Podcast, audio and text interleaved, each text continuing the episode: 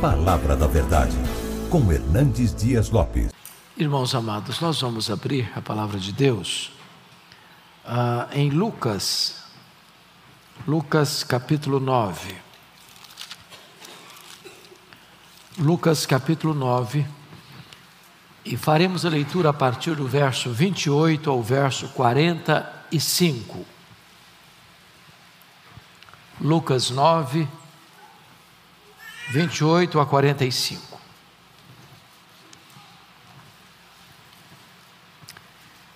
Cerca de oito dias depois de proferidas essas palavras, tomando consigo a Pedro, João e Tiago, subiu ao monte com o propósito de orar.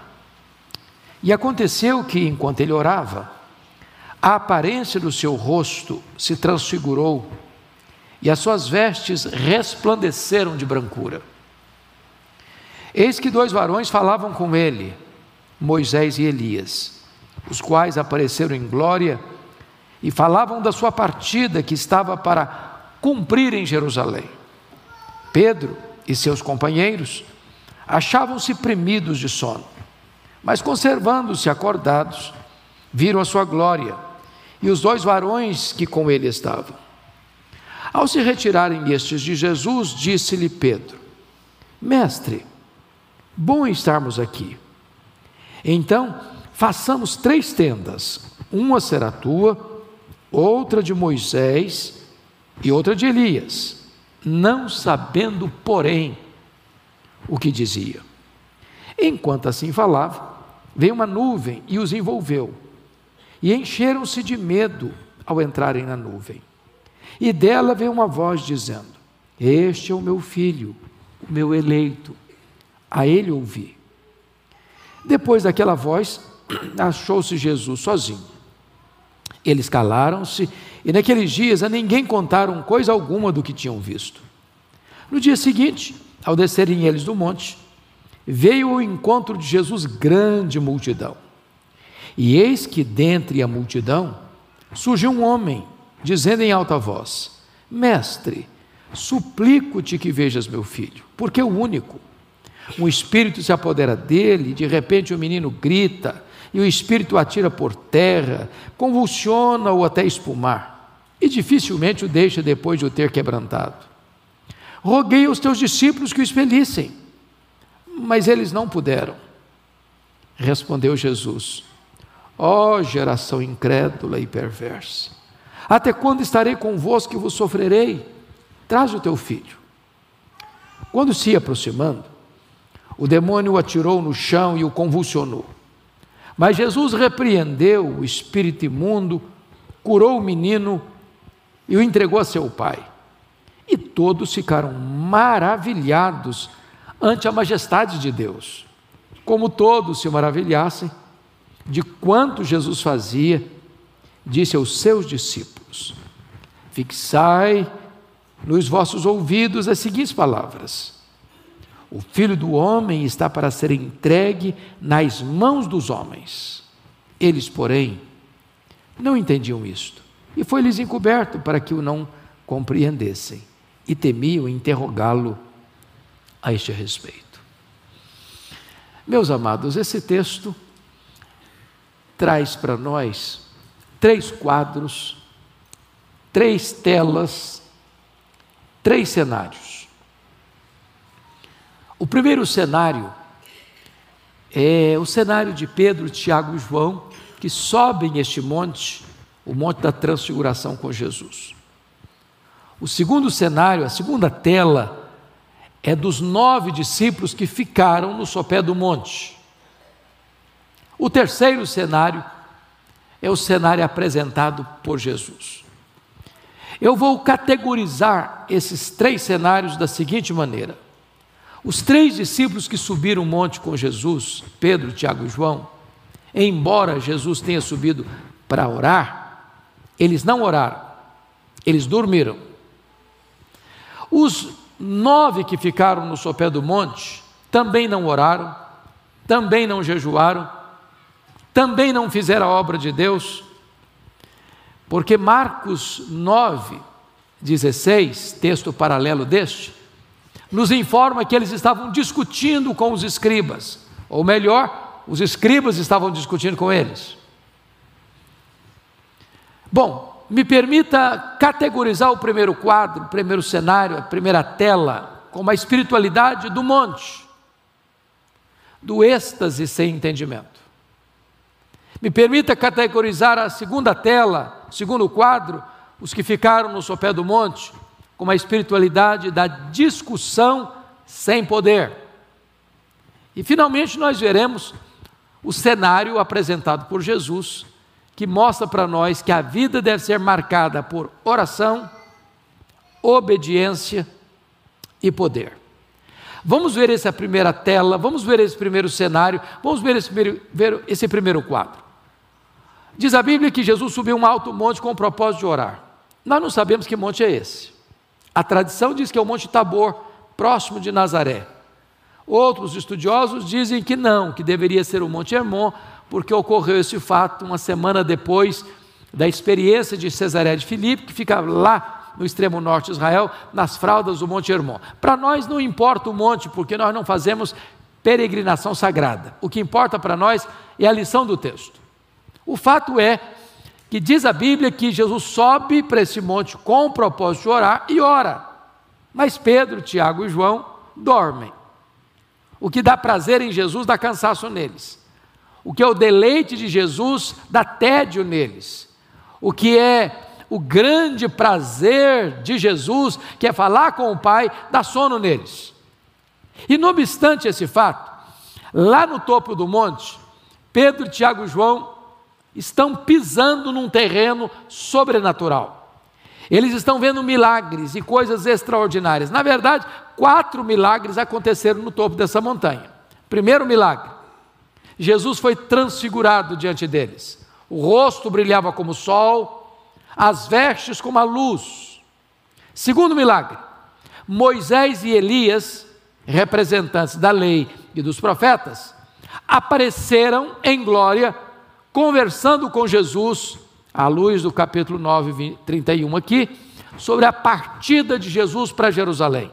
A palavra partida, no grego, é a palavra êxodos, de onde vem a nossa palavra êxodo.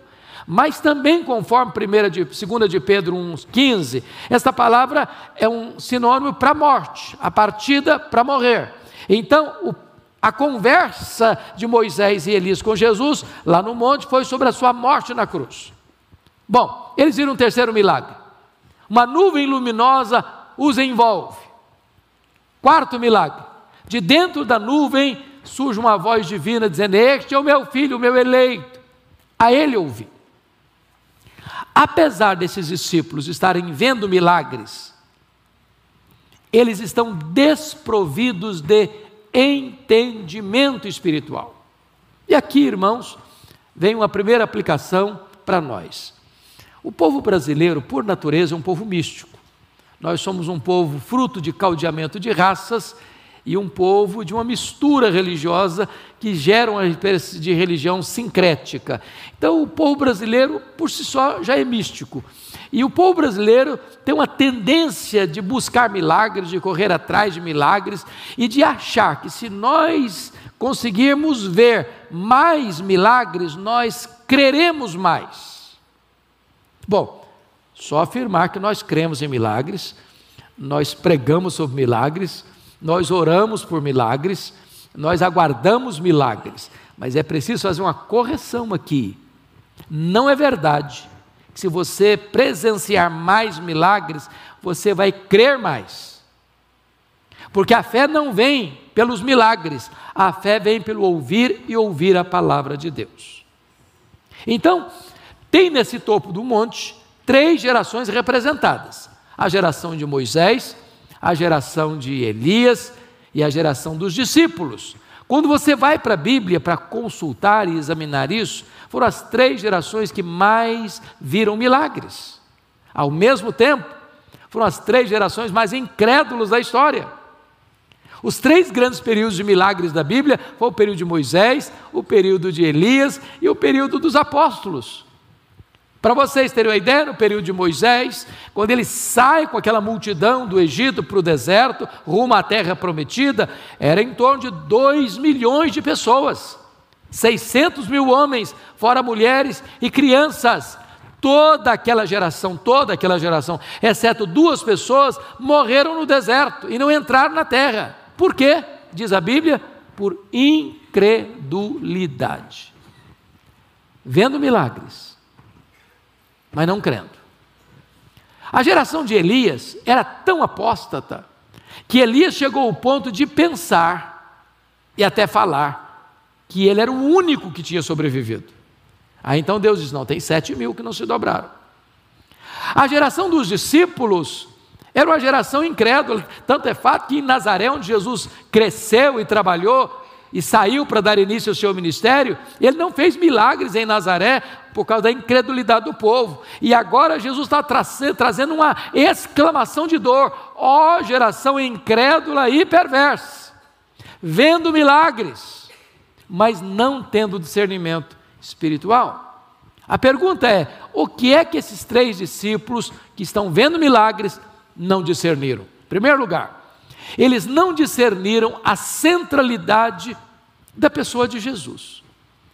Vejam vocês que Pedro, que era um líder, ele achava sempre que ele estava na, no controle da situação. Então, quando ele viu a cena, ele disse para Jesus: Mestre, bom estarmos aqui. Então, vamos fazer o seguinte: vamos fazer três tendas. Uma será tua, outra será de Moisés, outra será de Elias. E diz o texto que ele não sabia o que estava falando. E por que, que ele não sabia o que estava falando?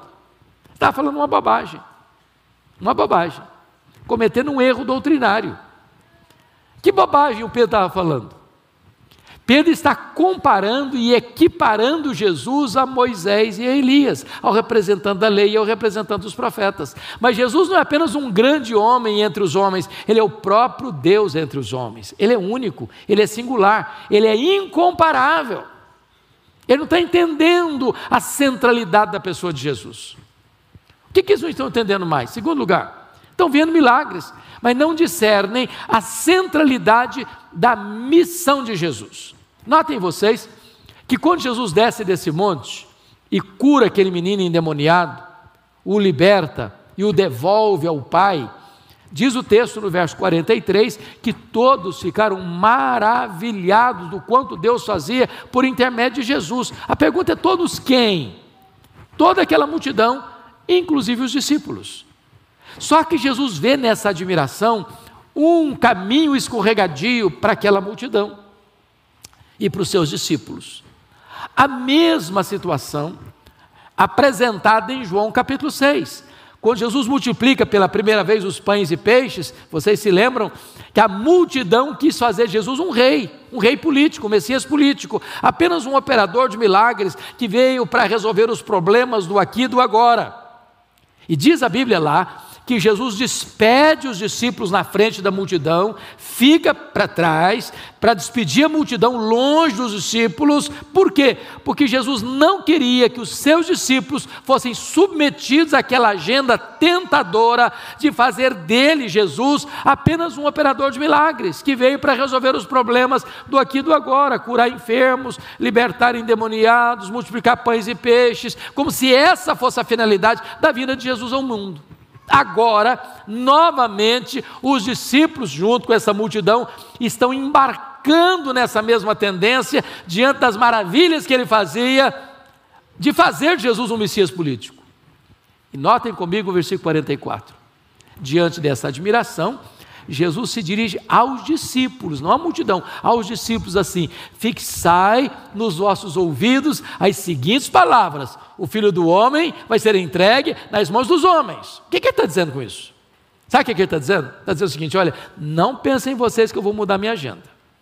Não pensem vocês que eu desci do céu apenas para curar os enfermos, apenas para alimentar os famintos, apenas para libertar os cativos dos, da, da, possessão demoníaca. Eu vim do céu ah, exatamente para cumprir uma agenda que foi traçada na eternidade. Aquilo que Moisés e Elias conversaram comigo, a minha partida para Jerusalém, é para Jerusalém que eu estou indo. Eu vou ser entregue nas mãos dos homens, eu vou morrer naquela cruz, porque é lá na cruz que eu vou libertar vocês vocês, é lá na cruz que eu vou libertar vocês do jugo do pecado, é lá que eu vou quebrar as correntes, é lá que eu vou romper os grilhões, é lá que eu vou tornar vocês verdadeiramente livres.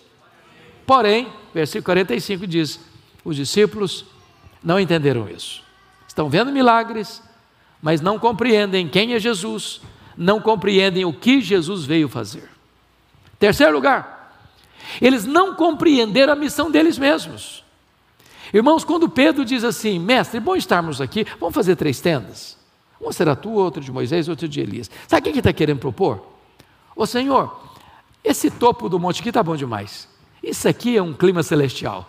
Isso aqui é um ambiente maravilhoso, o ar aqui é rarefeito, aqui não tem problema, aqui não tem doente, aqui não tem endemoniado, aqui não tem leproso, aqui não tem gente sofrendo, aqui está bom demais. Vamos fazer o seguinte: vamos ficar aqui mesmo, vamos descer não. Está bom demais aqui.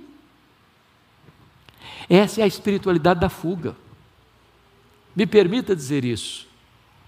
Você vem para a igreja, você vem para o Conexão, você vem para o culto, você vai para um congresso, você vai para uma conferência, você vai para uma reunião de oração, é para recarregar as baterias.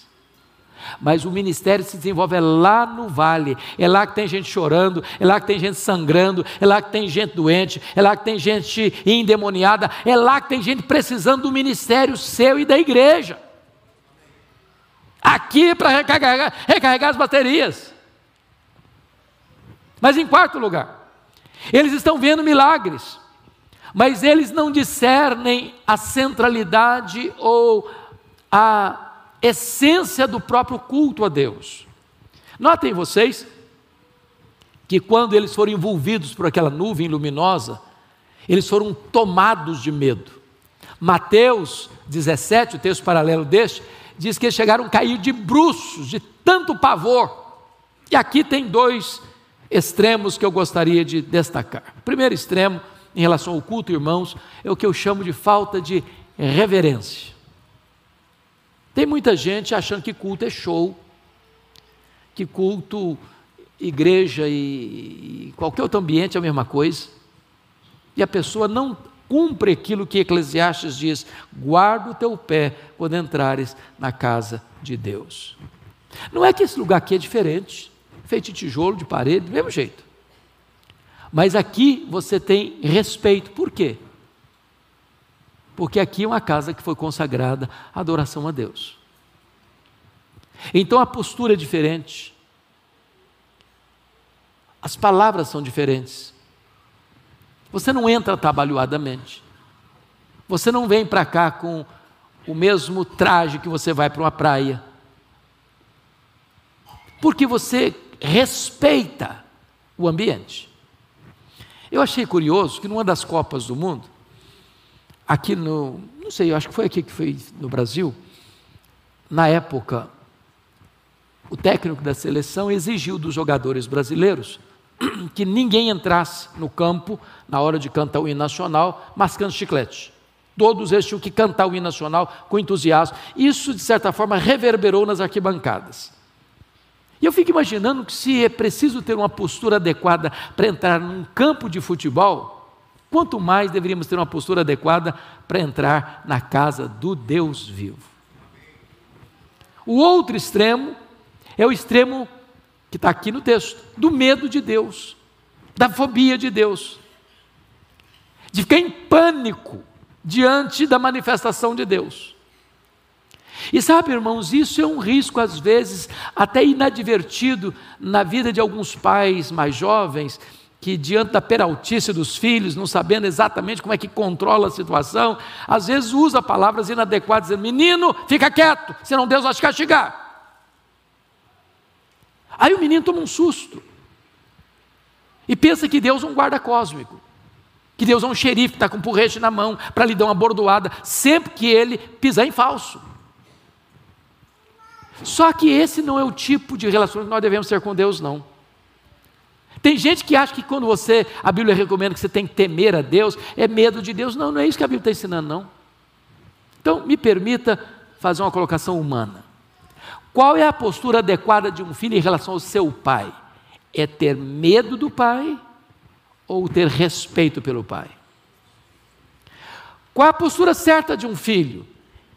Eu não vou fazer coisa errada porque meu pai vai me bater. Então, eu, a preocupação dele não é fazer coisa errada, a preocupação dele é ser flagrado pelo pai na coisa errada e apanhar. Como aquele ladrão que chora não porque é, roubava, ele chora porque, ao estar roubando, foi pego pela polícia. Qual a postura certa de um filho? Eu não vou fazer coisa errada porque eu respeito meu pai, porque eu amo meu pai, eu não quero entristecer meu pai, eu quero que meu pai tenha prazer na minha vida. Essa é a postura certa. Então a postura não é, se você cometer um erro, você fugir de Deus, ter medo de Deus, mas se você cometer um erro, você correr para os braços de Deus como pródigo, sabendo que Ele vai encontrar você, vai abraçar você, vai beijar você, vai perdoar você, vai festejar a sua volta para Ele. Eles estão vendo milagres, mas não discernem quem é Jesus, o que Jesus veio fazer, qual a missão deles, nem mesmo como eles devem adorar a Deus. Mas vamos para a segunda tela agora. Dos nove que ficaram no sopé do monte. Diz o texto que eles também não oram, que eles não jejuam, que eles não exercitam a fé, que eles não fazem a obra.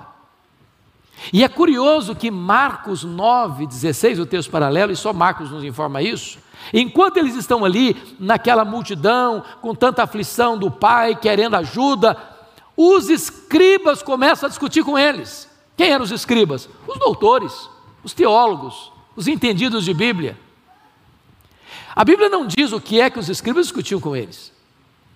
Mas o grande ponto é que Jesus repreende os escribas por estar discutindo com eles, porque aquilo ali era uma espécie de tirar o foco. Me permita dizer isso.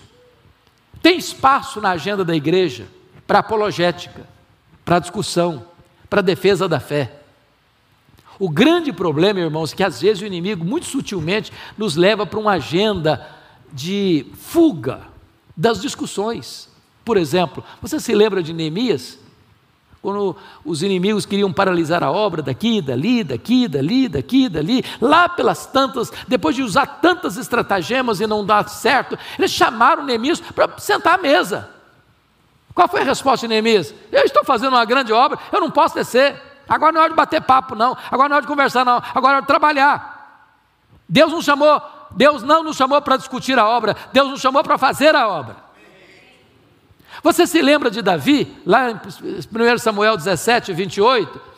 Davi está para enfrentar o gigante Golias, e o irmão dele, o irmão mais velho dele, Eliabe, está discutindo com ele, discutindo com ele, discutindo com ele, discutindo com ele, está criando uma situação embaraçosa para ele. Lá pelas tantas, Davi para de discutir e sai da discussão e se volta para outra pessoa. Deixa eu dizer uma coisa: há um grande risco da igreja reunir-se e reunir-se e tornar a se reunir para discutir a obra. Aí você vai para um congresso para discutir a obra. Aí você marca uma conferência para discutir a obra. Aí você faz um retiro espiritual para discutir a obra. Aí você vem domingo e senta numa sala de escola dominical para discutir a obra. E você passa igual aquele jogador que aquece, aquece, aquece, aquece, aquece e nunca entra em campo. Agora, enquanto os discípulos discutem, o diabo age. E age para oprimir uma criança filho único, de uma maneira tão cruel. Quando você lê os três textos, Mateus 17, Marcos 9 e Lucas 9, o espírito mudo e surdo, a casta de demônios está no menino, ora joga o menino no fogo, ora joga o menino na água, ora joga o menino por terra, o menino ri os dentes, espuma, e dificilmente os demônios deixam o menino antes de quebrá-lo todo. E diz o texto que o pai, quando sabe que os discípulos estão ali, recorre a eles na esperança de que ele vai ser atendido, de que o menino vai ser liberto. Homens de Deus, homens preparados por Deus, homens que têm um ministério importante na presença de Deus, mas os discípulos não puderam. Não puderam. E por que não puderam? É que eles estavam, eles não estavam orando, eles não estavam jejuando eles não estavam exercendo fé, eles estavam fazendo o quê? Discutindo com os inimigos da obra, porque os escribas tornaram-se inimigos de Jesus. O que eu acho curioso é que quando o pai leva o assunto para Jesus, o pai diz assim: Eu apresentei meu filho para os teus discípulos e eles não puderam. E Jesus solta uma exclamação: Ó oh, geração incrédula e perversa, até quando vos suportarei? Traz o teu filho. Quando o pai leva o filho para Jesus, Jesus faz uma pergunta para ele, lembram? Desde quando esse menino está assim? Qual foi a resposta? Desde a sua infância.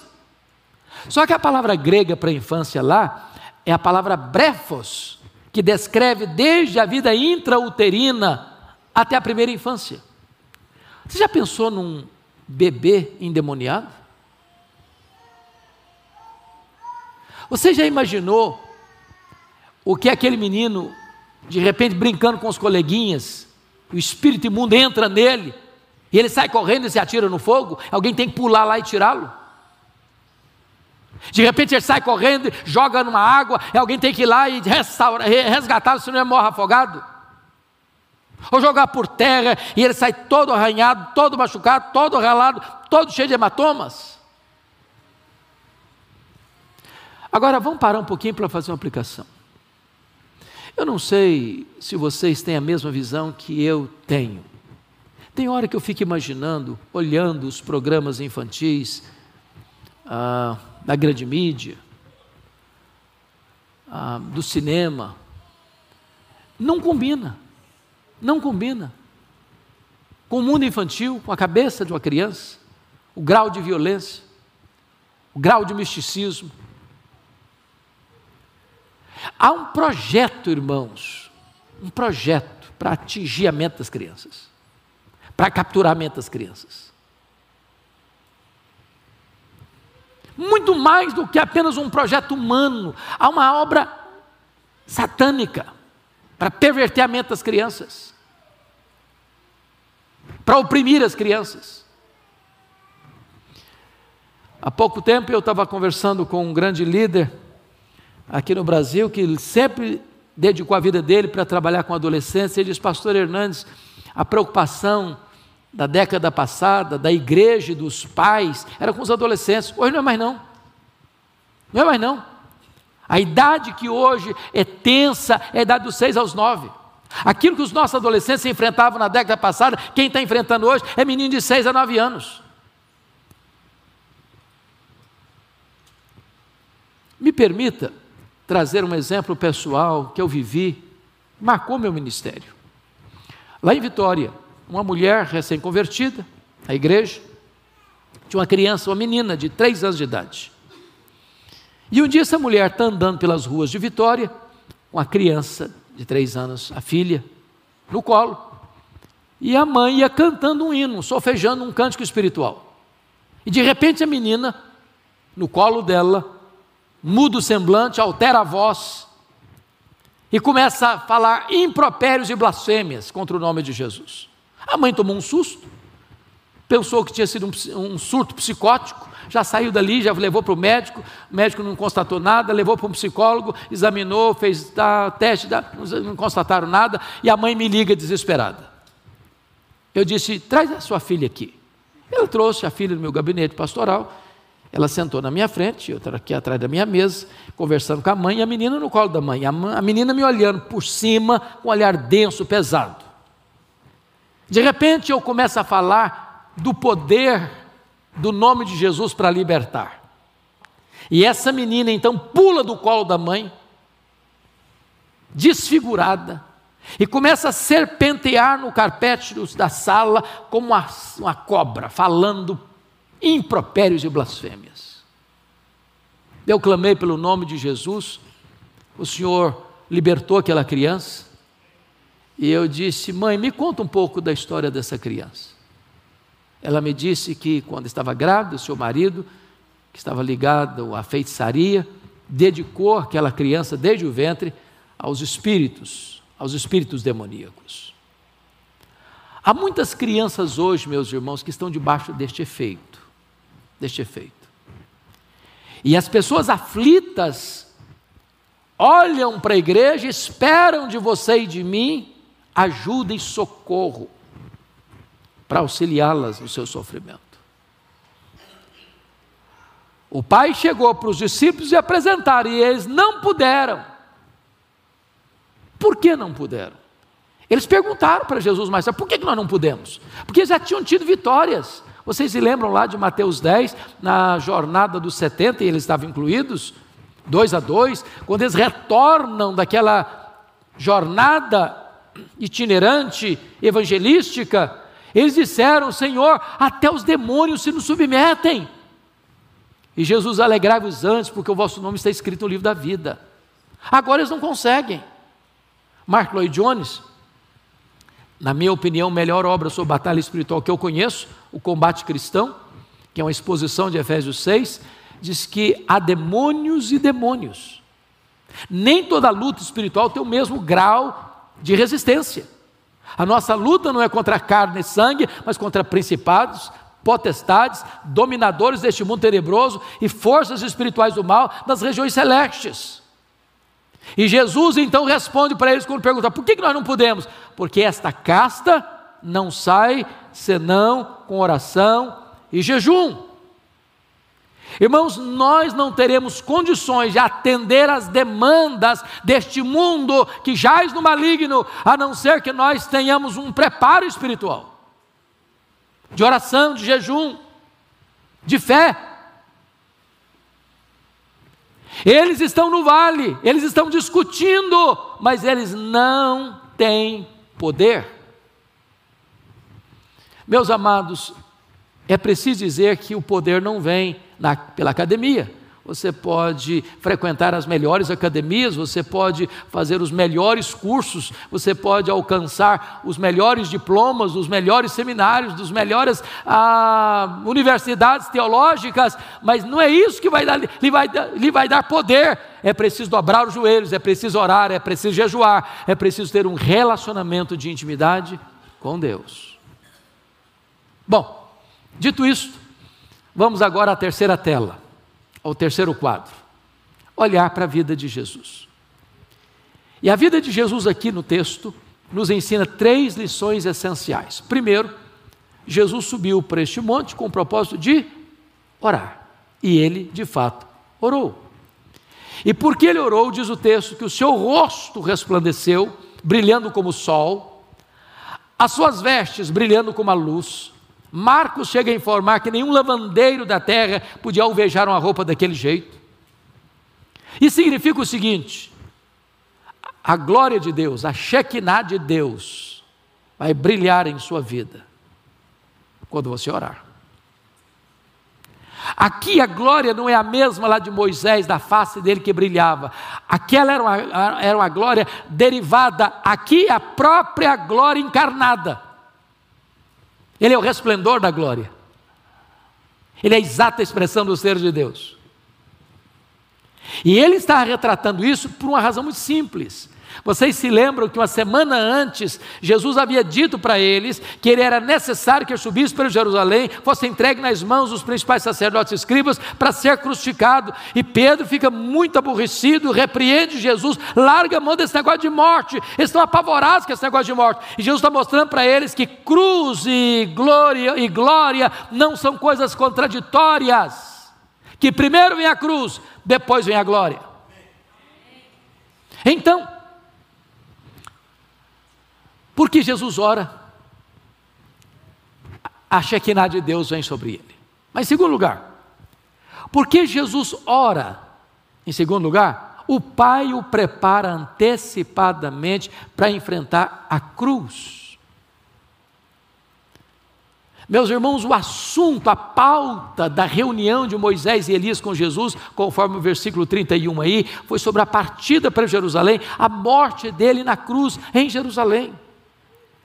E ao orar, o Pai o prepara antecipadamente. Eu quero dizer para você que quando você não tem uma vida de oração, ao chegar o problema, você se desespera. Mas quando você conhece a Deus e ora a Deus, ao enfrentar uma luta, Deus equipa você para enfrentar essa luta.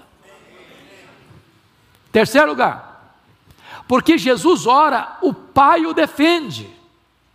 Quando Jesus ouviu de Pedro, bom estarmos aqui, Pedro não está sabendo o que está falando, vamos fazer três tendas. Jesus podia, ô Pedro, a sua teologia não está boa.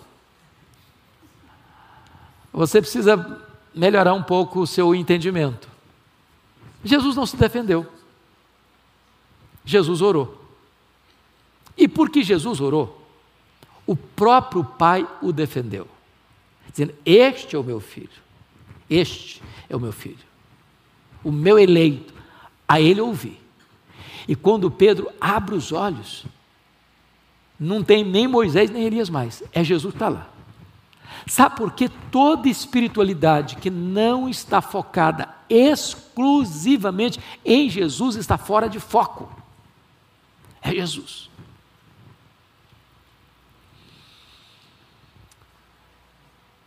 Agora, Jesus não apenas ora. Jesus também tem uma segunda coisa que ele nos ensina no texto. Ele obedece. Obediência. Se o, a reunião foi sobre a partida para Jerusalém, a morte dele na cruz, a pergunta é: quando ele desce do monte, que compromisso ele tem com essa agenda? Já que a pauta da reunião entre Moisés e Elias foi sobre a morte. Então a pergunta é: quando ele desce do monte, ele caminha nessa direção ou ele se afasta desse caminho? Vamos ver. Confira aí comigo o versículo 44. Quando os discípulos estão tomados de entusiasmo, juntamente com a multidão, sobre o que ele era poderoso para fazer, libertando os endemoniados, por exemplo, eles estão querendo aí levar Jesus para uma outra agenda. Fugir da cruz fugir da partida para Jerusalém, não caminhar essa, por essa direção.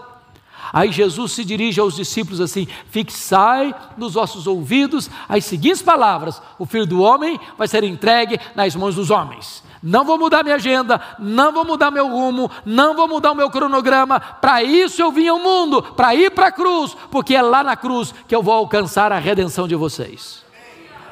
Agora, olha comigo, por favor, novamente o versículo 51.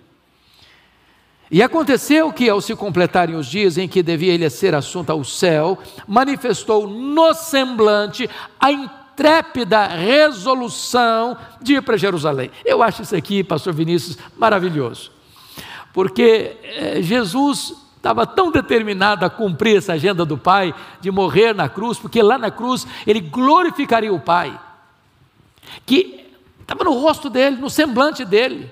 Quem olhava para ele, não, ele vai mesmo, ele vai obedecer mesmo, ninguém vai tirá-lo desse caminho, mas ninguém vai mudar o cronograma dele, ninguém vai alterar essa agenda dele. Ele está indo é para Jerusalém, ele vai obedecer mesmo.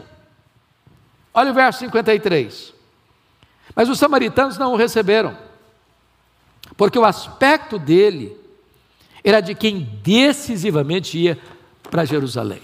Obediência. Ainda que a obediência passe pelo caminho da cruz. Mas, finalmente, a espiritualidade de Jesus não só nos ensina oração e obediência, mas também poder. Porque quando o Pai recorre a Jesus, dizendo: Olha, eu apresentei aos teus discípulos e eles não puderam, Jesus solta uma exclamação de dor: Ó oh, geração incrédula e perversa, até quando vos suportarei? Por que, que os discípulos não puderam? Não foi por falta de poder, mas foi porque eles não usaram o poder que estava disponível para eles. Vejam vocês, lá em Lucas 24, 49, antes de subir aos céus, Jesus disse para os seus discípulos assim: permanecei na cidade até que do alto sejais revestidos de poder. Ou seja, antes de enviar a igreja ao mundo, Jesus envia o Espírito Santo para a igreja e esta ordem não pode, não pode ser alterada. E Jesus disse: Recebereis poder ao descer sobre vós o Espírito Santo. E Paulo, em Efésios 1, diz que toda a suprema grandeza do poder de Deus, o mesmo poder que eh, Deus exerceu para ressuscitar o seu Filho Jesus Cristo, está à nossa disposição. Então, se nós não estamos recebendo poder, usando o poder, não é porque não tem poder, é porque nós não estamos recebendo este poder. E não se recebe poder a não ser através da oração. Então, quando o pai traz o menino para Jesus, é Marcos que nos informa isso, só Marcos. 9 25. Está escrito que Jesus diz assim: para os espíritos demoníacos, porque o menino está chegando, o espírito joga o menino no chão, ele relha, espuma. E Jesus dá uma ordem peremptória: sai desse menino, e nunca mais voltes a ele. Vocês sabem que libertação de uma possessão demoníaca e conversão são coisas diferentes. É possível que uma pessoa seja liberta de uma possessão demoníaca e não se renda a Cristo. E o próprio Jesus alertou sobre esse perigo: do demônio sair e a casa ficar livre, ficar limpa, sem, sem ser ocupada. E aí os demônios vão lá, roda para lá, roda para cá, e voltam com mais sete demônios, e o segundo estado fica pior que o primeiro. Mas agora a ordem é clara de Jesus: sai e nunca mais volte. Sabe por quê? É porque Jesus tem todo o poder, nos céus, na terra e debaixo da terra. Todos estão sob o comando dele, os anjos e os demônios, todos têm que obedecer à ordem dele. Ele tem poder. Eu queria concluir esta fala hoje é, trazendo a, a informação de vocês, uma experiência que eu tive que marcou também minha vida. Eu fui convidado, pastor Vinícius, para pregar na formatura do Seminário Presbiteriano de Recife, o SPN. O culto foi na Igreja Presbiteriana das Graças, uma igreja bonita, culto lindo, maravilhoso. E um dos formandos, um dos formandos, quartanista, depois da mensagem, depois que terminou aquela cerimônia, veio compartilhar uma experiência comigo.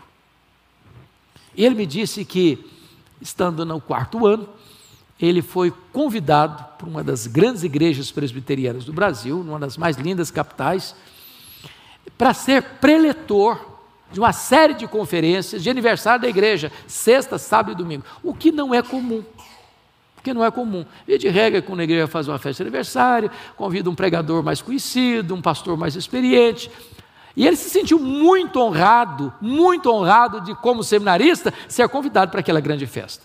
E eu costumo brincar que todo seminarista do quarto ano tem uma leve sensação de que ele é um concorrente com Charles Haddon Spurgeon. Então, ele botou seu melhor terno na mala, expôs seus melhores sermões e partiu para lá ficou hospedado na casa do pastor. Era sexta-feira, quase na hora de, na hora de ir para a igreja. Um fato acontece. Um fato acontece. Chega na casa do pastor uma mulher desesperada. Falei, pastor, precisamos de ajuda. Falei, o que foi, minha filha? A minha vizinha está endemoniada. E está quebrando tudo dentro de casa. E tem uma multidão na porta da casa e ninguém tem preparo e nem coragem para enfrentar a situação. Vim pedir ajuda. O pastor, muito calmamente, disse: Minha irmã, que coisa interessante. Acaba de chegar de Recife um santo homem de Deus preparado para essa tarefa. E o seminarista começa a tremer as pernas, bambear os joelhos, e gaguejando dizer: eu, eu, eu só vim avisar o senhor que eu estou indo embora. Não, o pastor não deixou embora, não. Pegou pelo braço, saiu com ele andando pela rua, de longe escutando os gritos cavernosos da mulher, a multidão ali na porta, e o pastor chegou com o seminarista. O pastor olhou para o seminarista, o seminarista olhou para o chão. E o pastor disse: Seminarista, o caso é todo seu, pode entrar na casa. E o seminarista, tremendo muito, entrou na casa. E se deparou com um quadro horrível. Aquela mulher com os cabelos desalinhados, com o rosto desfigurado.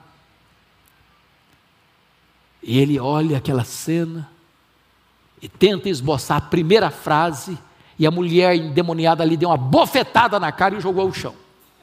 E no chão ele ficou por mais de uma hora. E a mulher ao redor dele bufando como uma fera selvagem. Ele disse: Pastor, a minha vida passou na minha cabeça como um filme. E eu percebi quão seco eu estava, quão árido eu estava. Tanto conhecimento, mas sem nenhum poder.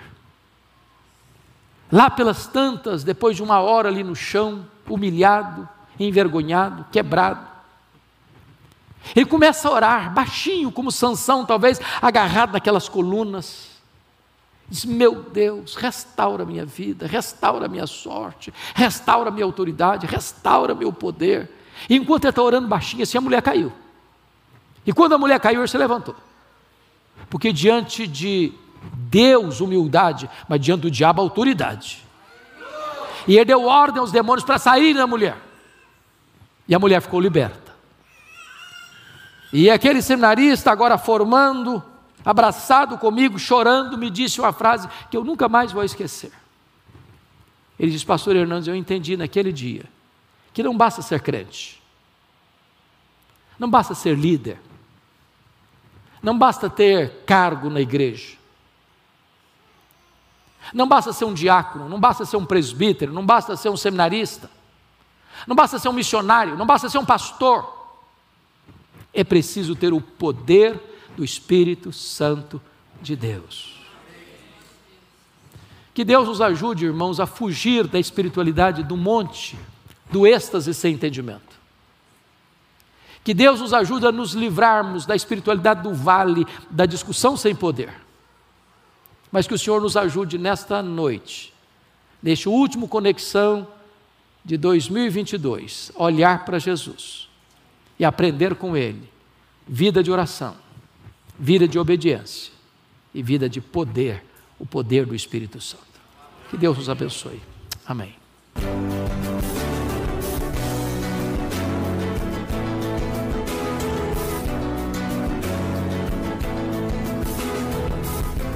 Palavra da Verdade, com Hernandes Dias Lopes.